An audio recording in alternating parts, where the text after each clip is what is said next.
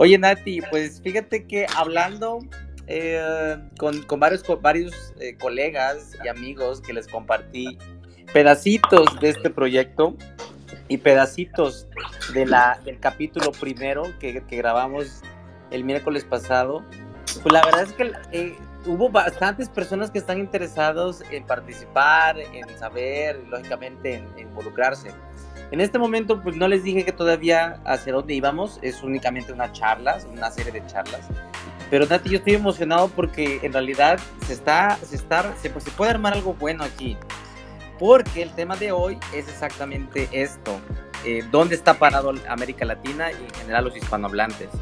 Así que, ¿qué, ¿qué, te parece si empezamos a hablar sobre eso? Sobre todo porque tú eres la directora para América Latina de The Climate Reality Project y tú estás en primera línea con los líderes ambientales de Latinoamérica. Cuéntame, ¿cómo, cómo sientes la región? ¿Cómo están? ¿En, qué, ¿En dónde estamos parados? ¿La región dónde está parada a nivel global en este tema ambiental? Roberto, creo que una cosa muy importante que hay que identificar del cambio climático es que las comunidades y las personas que sufren los efectos más devastadores de, esta crisis son aquellas que menos participan en, eh, en la generación de emisiones. Y eso mismo ocurre con América Latina. Somos una región altamente vulnerable a los efectos del cambio climático y sin embargo somos una región que ha contribuido poco eh, con generar el problema que tenemos hasta ahora. Y bueno, eh, hay, varias paradojas y varias asimetrías, ¿no? Entonces no es nada más entre los países ricos y los países pobres, sino que dentro de América Latina también entre las comunidades con recursos y las comunidades en vulnerabilidad económica, también hay eh, muchas diferencias socioeconómicas y demográficas, ¿no? También las mujeres sufren los efectos del cambio climático de una manera más importante que los hombres en todo el mundo. Así que vemos aquí en el cambio climático un problema de desigualdad entre países y al interior de los países. Y en América Latina especialmente la inevitabilidad y la urgencia de adaptarnos al problema. Como, dije, somos de las regiones más vulnerables al cambio climático, pues por nuestra región, por, nuestra posición geográfica, ¿no? Somos vulnerables a las sequías, a los huracanes, a las inundaciones, ¿no? El, fenómeno de inundaciones es el más caro para América Latina. Eh, y entonces tenemos que adaptarnos. Esto quiere decir que tenemos que repensar en dónde vamos a construir, por ejemplo, nuestros centros turísticos. En México, la mayoría de la infraestructura turística está en zonas eh, de playa. Tenemos que pensar cómo vamos a asegurar una seguridad alimenticia en nuestros países. Vemos, lo vemos en Centroamérica, ya con estas crisis de migración forzada que todos los años empiezan a generar problemas políticos más importantes. Así que para América Latina es un problema o es una cuestión también, no solamente de mitigación, como ya lo dije, no, no somos los que más aportamos, sino cómo nos vamos a adaptar y qué países o qué industrias van a invertir en esa adaptación. Ahora, también en nuestra región, eh, reconocer cuáles son las principales fuentes de emisiones y también qué podemos hacer. O sea, no nada más es que somos estos pobrecitos vulnerables ante los efectos del cambio climático, también tenemos varios de los países más megadiversos del mundo. Y con ello, una de las soluciones más importantes al cambio climático. Entonces, por un lado, si América Latina se adapta, puede proteger a sus comunidades y si América Latina mitiga sus emisiones, eh, puede ayudar a, no solamente de nuevo a su población, sino al mundo a hacerle frente al cambio climático. Si no se invierte en el capital natural de América Latina, si no se invierte en la transición energética de América Latina, el mundo no tiene oportunidad para hacerle frente al cambio climático. Esa es la gran oportunidad que tenemos en nuestra región, especialmente frente a la pandemia por COVID-19. Vimos que esta, que esta pandemia tuvo efectos muy importantes eh, en muchas partes de nuestra vida y nuestra economía, pero también en las emisiones globales. Entonces, mientras nos recuperamos de esta pandemia en América Latina, podemos tomar muchas lecciones que aprendimos y transitar de forma más rápida hacia la sustentabilidad, Roberto. Que lamentaciones, no sé si se diga correctamente así, Ah, pero eh, hablando sobre eso, la verdad es que hay, hay, datos buenos y también hay datos también espeluznantes sobre la región. Te voy a compartir unos que a lo mejor no están actualizados al día de hoy, pero yo los estoy tomando desde el 2020. Eh, bueno, eh, la pandemia al parecer va a dejar un atraso de 20 a 30 años en desarrollo social, es decir, combate a la pobreza, educación, etcétera y lógicamente es un impacto directo de, la pandemia, ¿no? Eh, esto lógicamente, eh, como tú dices, merma mucho en, la parte de esos avances en, en, combate a la pobreza y desigualdad que ya existían.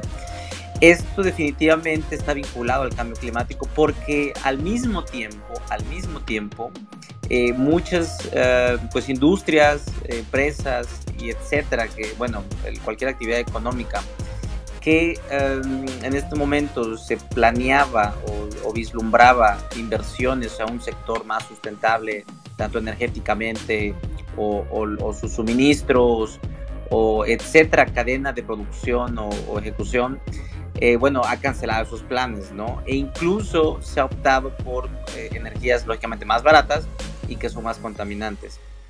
También eh, bueno, al mismo tiempo tú, tú, lo dices muy bien, esto es una crisis también de desigualdad. Eh, también estoy viendo aquí que eh, los más ricos de América Latina crecieron su fortuna en el 65%. Es decir, bueno, estamos hablando de, de, ahí, de un link muy, muy directo entre desigualdad, impacto también en, ambiental, pero al mismo tiempo hay, hay, más datos interesantes que, por ejemplo, dicen que eh, América Latina, eh, que representa menos del 14% de la población, es causante también de menos del 10% de emisiones globales. Entonces, eh, bueno, hay, hay, otro dato importante que, que, hay que tomar en cuenta, sobre todo porque, como tú dices, la diferencia no solo es a nivel nacional, sino también a nivel países, ¿no? bueno, estoy compartiendo estos datos nada más random, sin ninguna lógica todavía evidente, únicamente para poder llegar al punto de, eh, em, de, situarnos ¿no? de, en el mapa global y también poder encontrar, eh, pues, si a nivel regional puede haber políticas públicas que vayan más allá de, eh, de nivel local, sino también a nivel regional. yo, yo, he escuchado muchas, por ejemplo, asociaciones de, por ejemplo, ha, habido algunas ciudades que, que, están, que tienen a ciudades de América Latina que, que están eh, aglutinándose para adaptarse al, al, al, cambio climático, sobre todo las ciudades costeras. Por ejemplo, la, Buenos Aires costa va a desaparecer, Montevideo, parte de Montevideo también está en riesgo de, desaparecer, algunas regiones, ciudades de Ribera Maya también están en riesgo de desaparecer por, el, por el, el, nivel del mar. Centroamérica, muchas partes de Centroamérica y el Caribe también están en riesgo de desaparecer. También ciertos puntos de Ecuador están a de desaparecer. Y estamos hablando de ciudades muy, eh, muy pobladas, no estamos hablando de pueblitos chiquitos, estamos hablando de ciudades muy pobladas. Entonces ellos ya se están poniendo en para poder eh, sentarse y planear y ver, vislumbrar hacia dónde van, ¿no? Y están diseñando sus estrategias. Pero más allá de eso, yo yo, yo no he visto algo parecido a nivel regional, a nivel a nivel más, más, eh, más grande. ¿Tú, tú, tú, tú qué conoces? ¿Tú que conoces más la actividad latinoamericana? ¿Has visto algunas eh, eh, iniciativas desde tanto del sector público privado que estén, que estén dando pasos o, o plantaciones o, proyectos de adaptación? Pues mira, primero es importante que entendamos qué es lo que tiene que hacer América Latina para realmente de nuevo, eh, asegurar un mayor bienestar para sus comunidades y al mismo tiempo ser un líder en la lucha contra el cambio climático. Y son tres cosas. La primera es la transición energética. Por supuesto, sabemos que la mayor fuente de contaminación de calentamiento global viene por los combustibles fósiles. Otra fuente de contaminación muy importante en nuestros países es el transporte, Roberto. Tenemos ciudades que no fueron planeadas eh, de la mejor forma y entonces hay mucho tráfico, los automóviles que circulan en nuestras ciudades son altamente contaminantes, con diésel o que ya son viejos, eh, y todavía no hay un transporte público eh, que, realmente pueda sustituir al transporte privado. Y la tercera es el uso de suelo. En América Latina, si juntamos como todas las consecuencias que tiene el cambio de uso de suelo, esto quiere decir si un espacio era un bosque y ahora lo quito y se vuelve una carretera, o lo quito y se vuelve un monocultivo, o lo quito y pongo ahí vaquitas, eso tiene muchas consecuencias. Esa es eh, una de las fuentes de contaminación más importantes en nuestra región. Entonces, lo que tenemos que hacer son estas tres cosas. Eh, y, de, manera importante, pues porque tiene efectos en la salud, ¿no? Como decía, bueno, la movilidad no solamente contamina el aire y, bueno, no solo contamina nuestra atmósfera y calienta el planeta, sino que también contamina el aire que respiramos y tiene costos altísimos en nuestras, ciudades eh, para, para, la salud de las personas, ¿no?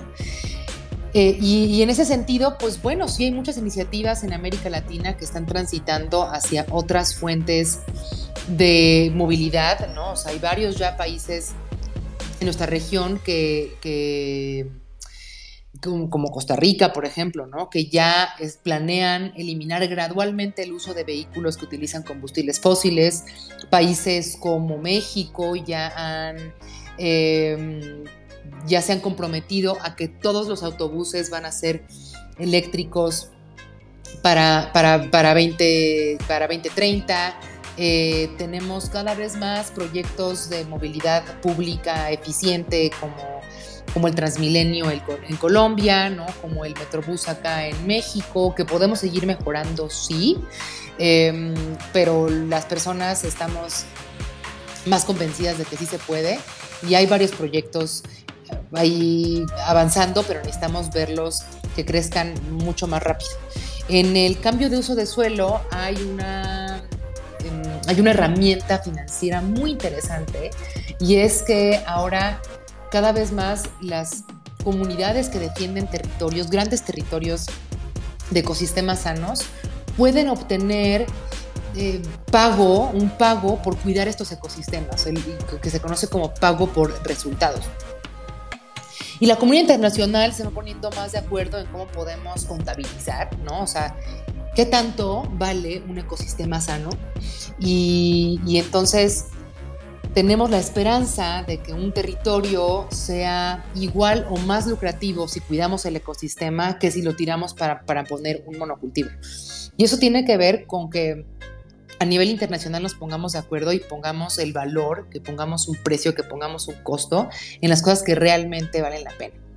Em, así que bueno, la protección de los ecosistemas en América Latina, súper, súper importante. Y una forma de hacerlo es, por ejemplo, como lo hace Costa Rica, que decidieron por ahí de los años 60, eh, 70, transformar la manera en la que sostenían su economía y empezaron a crecer una industria muy importante de ecoturismo y que ahora es pues de las industrias más importantes del país y por lo cual más del 60% de su territorio es área natural protegida. Y eso no ha querido decir que obtienen menos recursos del extranjero y eso no ha querido decir que generan menos empleos. Esa es una forma eh, muy innovadora, por así decirlo, de proteger los ecosistemas.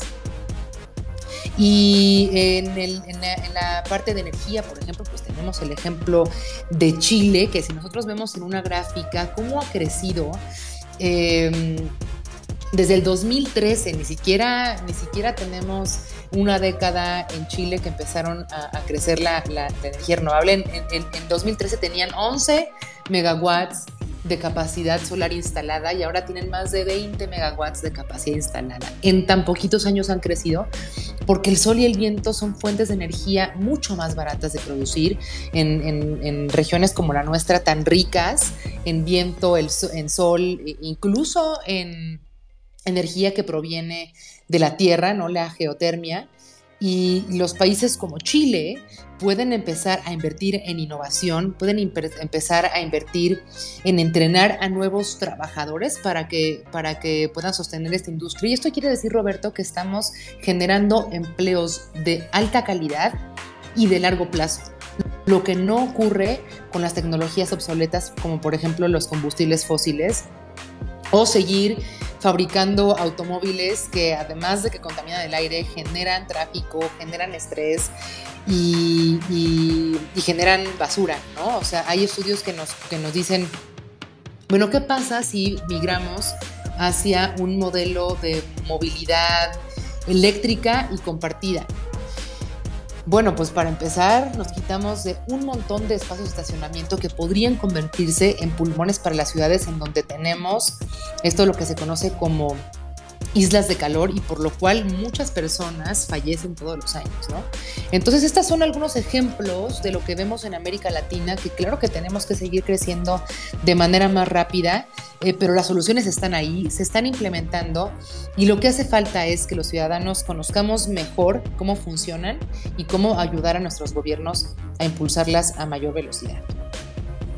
Wow, tocaste varios temas que, de los que dan ganas de interrumpir, porque se te viene una idea así, pum, flash a la cabeza. Tú, tú interrúmpeme con confianza. Este, gracias, gracias por esa, pero bueno, eh, me, he acostumbrado eh, a esperar y escribir mis notas. Sin embargo, bueno, yo me, voy a enfocar en un tema buenísimo que, que has abordado, que es definitivamente el, el, o sea, los, los, ejemplos claros, los casos de estudio, casos de éxito, lo podemos decir, de Costa Rica y, Chile, ¿no? Eh, me gusta, a mí, yo soy, yo soy eh, fanático del tema de movilidad, honestamente. El tema de energía también me gusta, pero no me apasiona tanto como el tema de movilidad. Y, y, como tú lo dices bien, la movilidad es un tema que ha causado diferentes, muchos. Yo creo que uno no puede eh, vislumbrar todavía el impacto económico negativo que ha tenido eh, la monopolización de, tanto recursos y también como de actividad económica, inversión, infraestructura en el coche.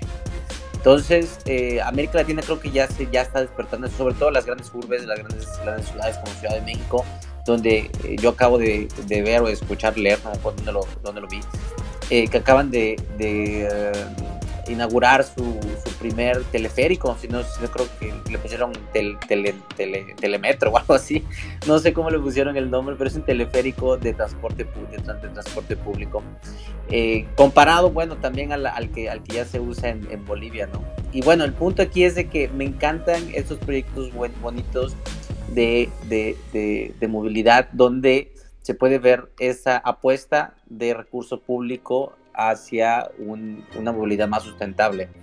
En el tema de Costa Rica, la verdad es que a mí me encanta mucho eh, lo que ha logrado Costa Rica en temas de Creo que es el país más, sustentable de la América Latina y que creo que, es, si no estoy mal, es el, el único país que tiene carbón, eh, que es, que es eh, ¿cómo se dice en español? Cero carbono o neutral, digamos. Carbono neutral, todavía no, pero, ah, pero tiene metas, sí, todavía no lo es. Vale, vale, eso es importante recalcarlo porque yo me había quedado que sí tenían ese target y, lo estaban a punto de alcanzar.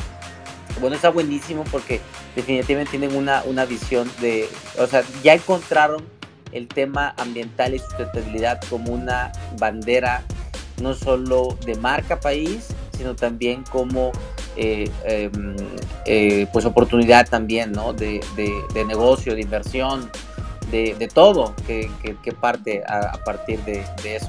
Yo creo que estos ejemplos son muy claros. Eh, no soy muy actualizado del, tema de Chile. Yo creo que Chile ahorita tiene un proceso muy interesante de, eh, con su nueva asamblea eh, constituyente que va a permitir igual hacer un viraje un poquito más hacia la sustentabilidad. Em, así que bueno, resumiendo un poquito de, todo eso, yo creo que el tema de, de, viraje hacia la sustentabilidad se está tocando muy bien en la parte de movilidad. Eh, en inversión de transporte público bueno, eficiente y barato. Eh, eh, como tú lo mencionas, en, Ciudad de México también está lo, de los metrobuses.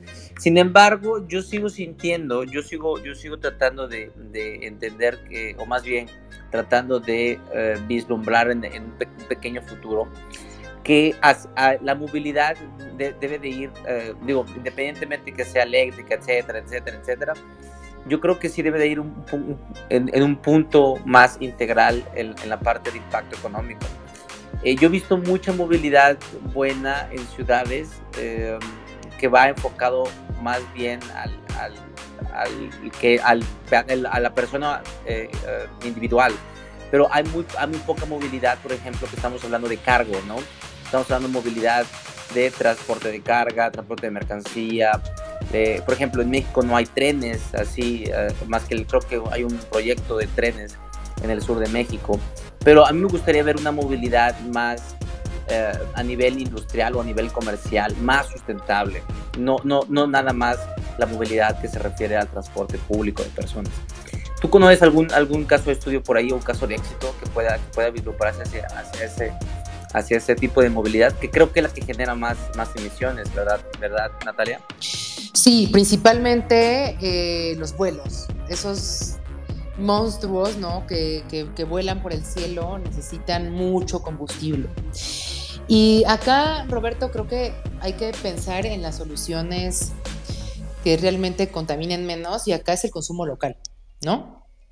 Hay cosas que definitivamente necesitan, requieren de un mercado global, em, pero exageramos y podemos mejorar nuestros modelos de producción y consumo local desde alimentación hasta, eh, hasta, hasta productos que, la verdad es que consumimos y no necesitamos. Entonces, para, empezar, replantearnos el tema del consumo local. Eh, y para estas necesidades ¿no? de, mercado internacional, pues hay ya varias soluciones en camino. Digo, todavía no hay ninguna así súper sustentable, pero esperamos ver que la tecnología de aviación, por ejemplo, con energía solar, siga avanzando a pasos agigantados. Ahora Tesla ya también sacó un, eh, camión eléctrico de carga de, de bastante tonelaje eh, y muy eficiente que, probablemente vamos a ver eh, rodando por ahí eh, de, manera pues, muy costo eficiente y que empiecen a utilizar las empresas de logística. Y esto me regresa un poquito a lo que decías, Roberto, que, no te, que no te apasiona tanto la energía como te apasiona el transporte. Pero lo que hay que entender es que van uno a uno, ¿no? Eh, sí, y por un lado, así como, así como decimos que, la movilidad de, gran tonelaje, pues tenemos que evitarla y regresar al consumo local. Lo mismo sucede, como dices bien, con la, con la movilidad, ¿no? Hay que regresar a la infraestructura activa de transporte, a caminar, a ciudades inteligentes, a podernos eh, mover en bicicletas de manera segura y eficaz. Pero para aquellas instancias en las que no se pueda hacer eso, la manera en la que producimos energía es fundamental. Porque si, empezamos a, transitar hacia fuentes de energía renovable, eso no nada más es una transición energética, es una disrupción tecnológica en todos los aspectos. Porque esto quiere decir que estamos produciendo energía limpia, que estamos produciendo energía que se puede consumir en donde se produce, y esto quiere decir Em, que, podemos tener un modelo mucho más democrático. Y también quiere decir, Roberto, que podemos tener modelos de movilidad, como te decía, eléctrica y compartida. Y de nuevo, esto requiere de una infraestructura completamente diferente de la que tenemos ahora, ¿no? Cambiar las carreteras por quizá parques, eh, cambiar los estacionamientos eh, por, por huertos, ¿no? Em, pero tenemos que pensarlo como un todo, la manera en la que producimos energía, la manera en la que acumulamos esa energía, que también la tecnología de las baterías ha crecido muchísimo y que si bien hay un problema ahí de cómo se reciclan los productos, al final esa tecnología sigue avanzando eh, y seguiremos exigiendo que avance más rápido con mayor innovación y mayor inversión en esta innovación. Eh, pero hay muy buenos ejemplos de ciudades que, y de personas que se pueden mover en su mismo lugar y no necesitan prácticamente jamás utilizar un automóvil. Y lo mismo lo podemos, lo podríamos empezar a ver con los mercados internacionales. La mayor parte de, las mercancías internacionales se mueven por el mar. Y hoy nuestros hermosos ecosistemas marinos están súper dañados. Eh, así que antes de pensar en cómo podemos hacer que la movilidad de, alto tonelaje sea más eficiente, hay que repensar qué es lo que realmente necesitamos mover como individuos, que cuando necesitamos movernos en un automóvil o en un autobús y como mercancía internacional, cuándo realmente necesita salir de un país y cómo podemos hacer eh, para, para alimentar la economía local y, y, en, y, en, ese sentido pues tenemos también los planes de rescates verdes, ¿no? que pueden empezar a invertir en estos nuevos modelos, en estas nuevas formas de vivir la vida. Buenísimo, me, encanta el, tema de, la localización porque bueno, yo pertenezco y he trabajado también con un este movimiento que se llama eh, Local Futures, a lo mejor tú has escuchado de él, de Helena Norbert, que es exactamente un movimiento que aboga por básicamente la localización de todo tu, eh, todo tu, logística, todos tus suministros, ¿no? O sea, apoyar la economía local y básicamente lo que, lo que se busca es que eh, romper estos, estos, estos esquemas de, globalización que muchas veces son totalmente, eh, no tienen sentido, ¿no? Y el claro ejemplo es este, este, este famoso, este famoso, vamos a decirlo como meme, eh, que se hizo viral hace, un par de años en, redes sociales, en el cual alguien le tomaba una foto a unas peras en, un, en, un, plástico eh, que compró en Londres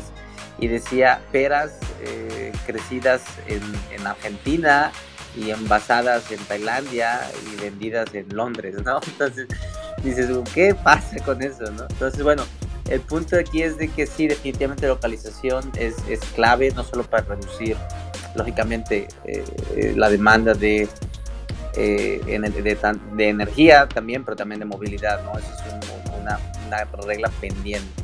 Pero permíteme regresar un poquito a, a, lo que es el título de esta conversación, que es ¿qué culpa tiene América Latina? Porque a mí me parece un, bueno, un, tema que todavía no se ha abordado concretamente, porque lógicamente yo creo que todavía América Latina no tiene una mesa fuerte eh, de negociación sobre la mesa con los, con los grandes contaminantes, ¿no? Eh, yo los, los únicos eh, puestos relevantes que yo he visto que ha logrado Latinoamérica, lógicamente también que ha, que ha que ha, bueno, ándale, que ha logrado eh, Latinoamérica como región o, de manera individual, es por ejemplo em, este, la dirección de, em, eh, de el, este, el comité, creo, eh, si, no, si no estoy bien, el comité de organización para la COP, también lo, lo llevan, creo que un mexicano que era, incluso creo que era el ex embajador de México en, en, ante la ONU en Viena, Austria. Em, no te voy a contar el nombre, él, él, está encabezando este comité. Eh, y también, bueno, creo que, eh, si no estoy mal, y por favor ayúdame con eso, ah, eh, la América Latina también ha logrado otros puestos relevantes en el ámbito de activismo también, sobre todo porque se le han dado más representación, por ejemplo, a las comunidades indígenas del Amazonas y también, por ejemplo, a em, líderes indígenas también eh, por ejemplo, estamos viendo este, esta caravana, no, no sé cómo, poder, cómo llamarla, a esta caravana de indígenas que partieron en un, en un, bote, no sé si era bote o lancha o algo así, de, de México a Europa para hacer un tour sobre eh, igual eh, algo como acción climática también.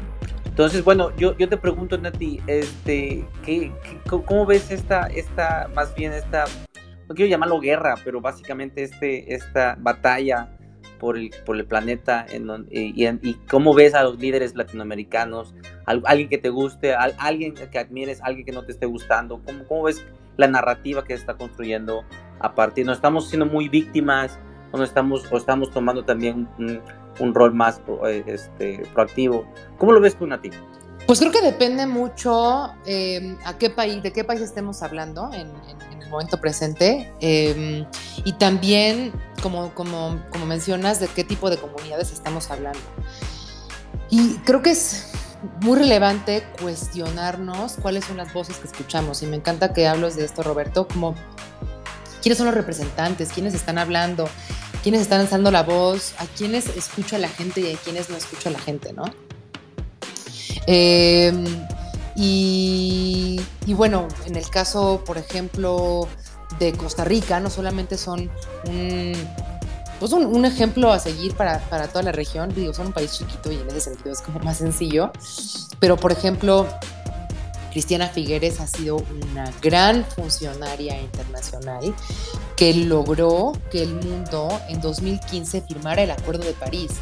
Su liderazgo, una mujer costarricense fuerte, inteligente, comprometida eh, y con mucha pasión. De hecho tiene un podcast, está muy bonito.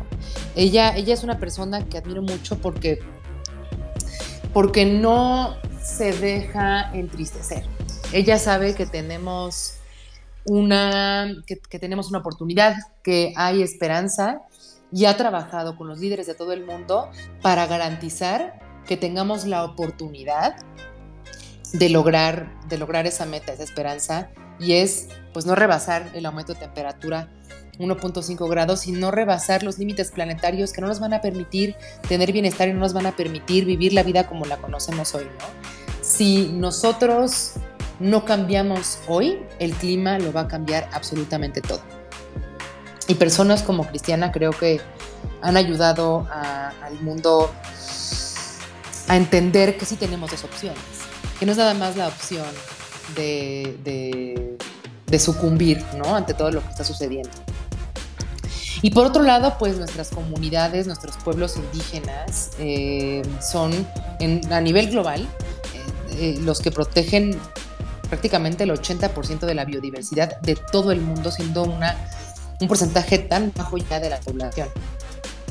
Y América Latina, pues no es la excepción, ¿no? Todos estos premios Goldman, que, es como el, premio Nobel de la Paz, digo, perdón, los premios Nobel, pero del, medio ambiente, em, pues tienen a muchos latinoamericanos que han luchado contra todo, que han estado dispuestos a morir, a ir a la cárcel por defender su tierra.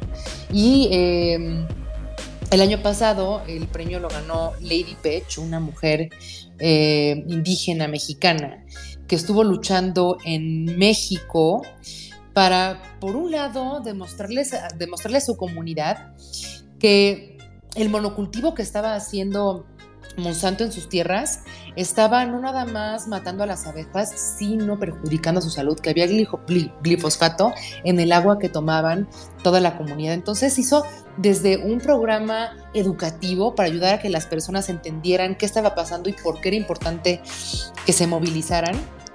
Después también se sumó con la academia para decir, bueno, vamos a hacer estos estudios, vamos a basar nuestro movimiento en la ciencia y después se fue también a los juzgados y ganó, ganó. Eh, eh, gracias a, Lady Pech y su comunidad, ahora en 10 estados de nuestro país es ilegal sembrar, em, sembrar estas semillas de Monsanto.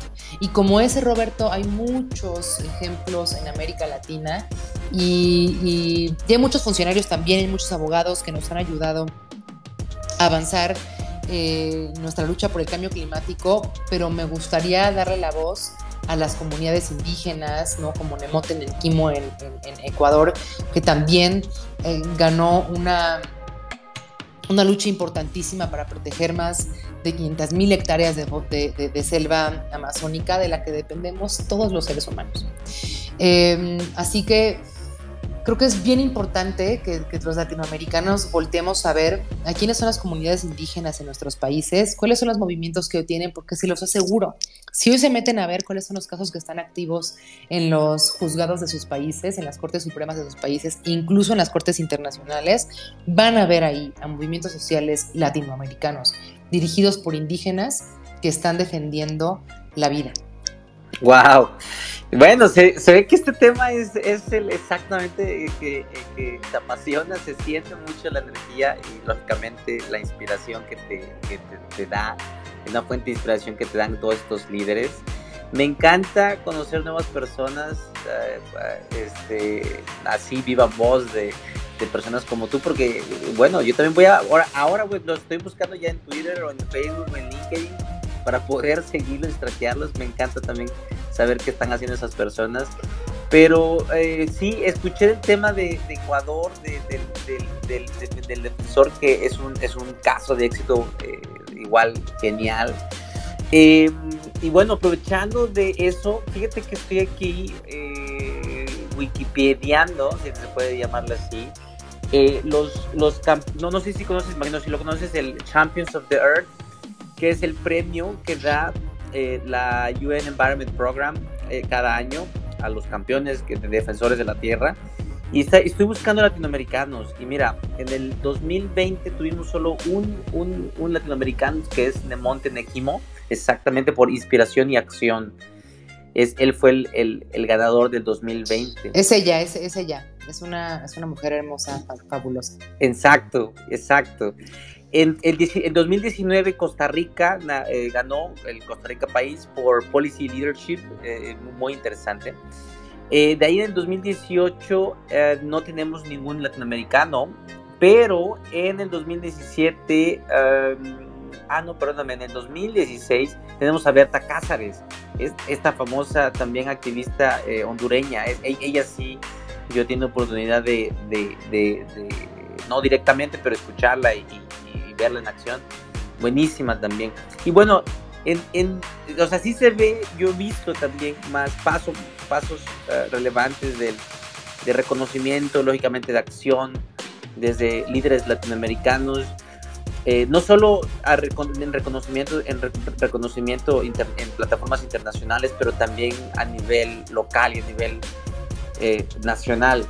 Eh, tú que conoces más eh, a, los líderes climáticos, eh, Natalia, ¿cuál crees que ha sido ese rasgo, o más bien, cuál ha sido esos, esos digamos, dones, también rasgos, se puede llamar así, o, esos, o esos, esas características principales que pueden definir a estos líderes latinoamericanos que, han, que, han, que tú crees que merecen admiración total por, por, la, actividad que están haciendo, que, que, es algo que los une, que todos tienen en común y que, y que crees que, que, merezca rescatar.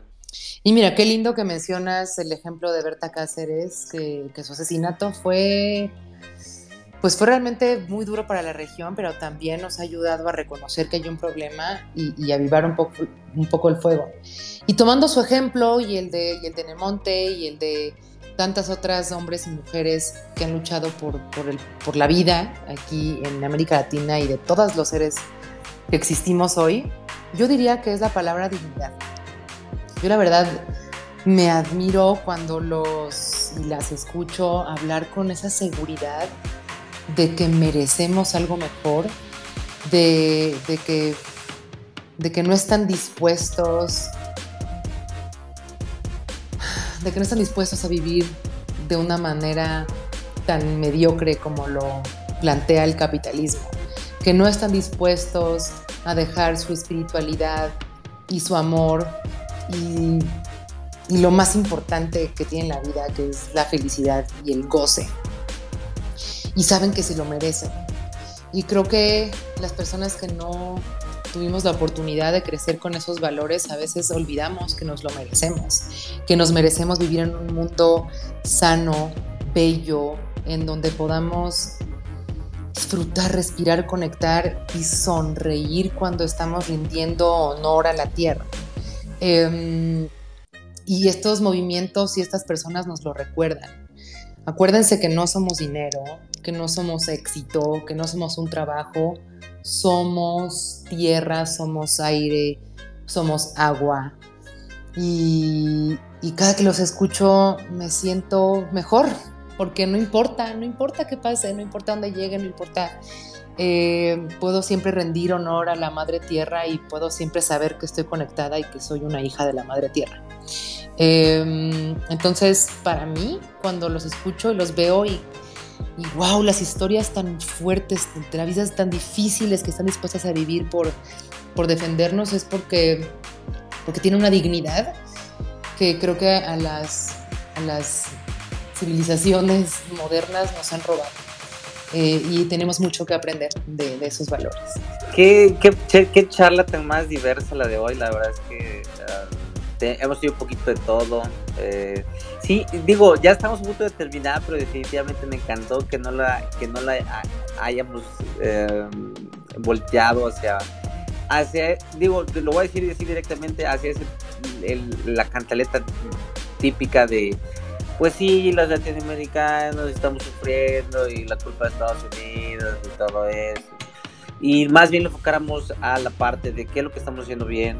Eh, hay líderes que, que, debemos lógicamente admirar y, aprender de ellos. Hay también muy buenas iniciativas, hay, hay mucha innovación y sobre todo eh, lo importante es de que, eh, digo, ya, ya hay comunidades, ya hay movimientos que, que están haciendo algo. Entonces, me encanta, me encanta todo este optimismo, es, eso creo que la, esta calidad de conversaciones que, que, queríamos tener aquí. Y bueno, también lógicamente ya más en adelante también abordaremos temas más más eh, controversiales. Y ojalá empezamos a tener ya más invitados. Ya el próximo mes te toca a ti, Nati, a ver si, a ver si nos, nos traes invitados que le pongan un poquito de picante a esto y, y, pues disfrutar. Pero bueno, eh, Nati, estamos a punto de cerrar la, la charla. Yo quiero cerrarlo también, eh, pues también reconociendo a todos esos líderes latinoamericanos, desde pequeñas comunidades hasta aquellos que ni siquiera han sido reconocidos ni, ni han vislumbrado en los medios ni nada. Aquel que siembra su huerto, aquel que eh, se preocupa por eh, hacer su composta, aquel que opta por eh, comprar local, aquel persona también que dice no o que o, se indigna o hace algo cuando alguien tira basura o cuando contaminan su río. Ellos son los que en realidad son los que hacen de esta región todavía una de las regiones más hermosas del mundo y de las cuales vale la pena luchar. Así que un gran reconocimiento a ellos, lógicamente a ti, Natalia, por, por, por estar encontrándolos y por estar también invirtiendo todo tu, tu, tiempo y tu vida y tu esfuerzo en trabajar con ellos. Muchas felicidades, Natalia, por, por el buen, por, por, esa admirable labor que haces. Así que bueno, Natalia, pues yo cierro con eso. Eh, te doy la palabra para que puedas también cerrar. Gracias, Roberto. Pues recordar que todos tenemos poder y en tanto estemos conscientes del poder que tenemos, todos y todas somos defensores de la tierra y todos y todas tenemos dignidad y, nos admiramos los unos a los otros. Em, y pues sí, nada más recordar que el siguiente mes vamos a tener invitados muy interesantes em, para que, como dices, le pongamos más sabor a la conversación y sigamos aprendiendo juntos. Roberto, muchas gracias por crear este espacio y nos vemos la siguiente semana. Gracias Natalia, eh, gracias a todos eh, por escuchar esta muy buena conversación todos los miércoles y van a encontrar también esto distribuido por podcast, así que disfruten la semana y charlamos pronto. Adiós Nati, adiós todos. Bye bye.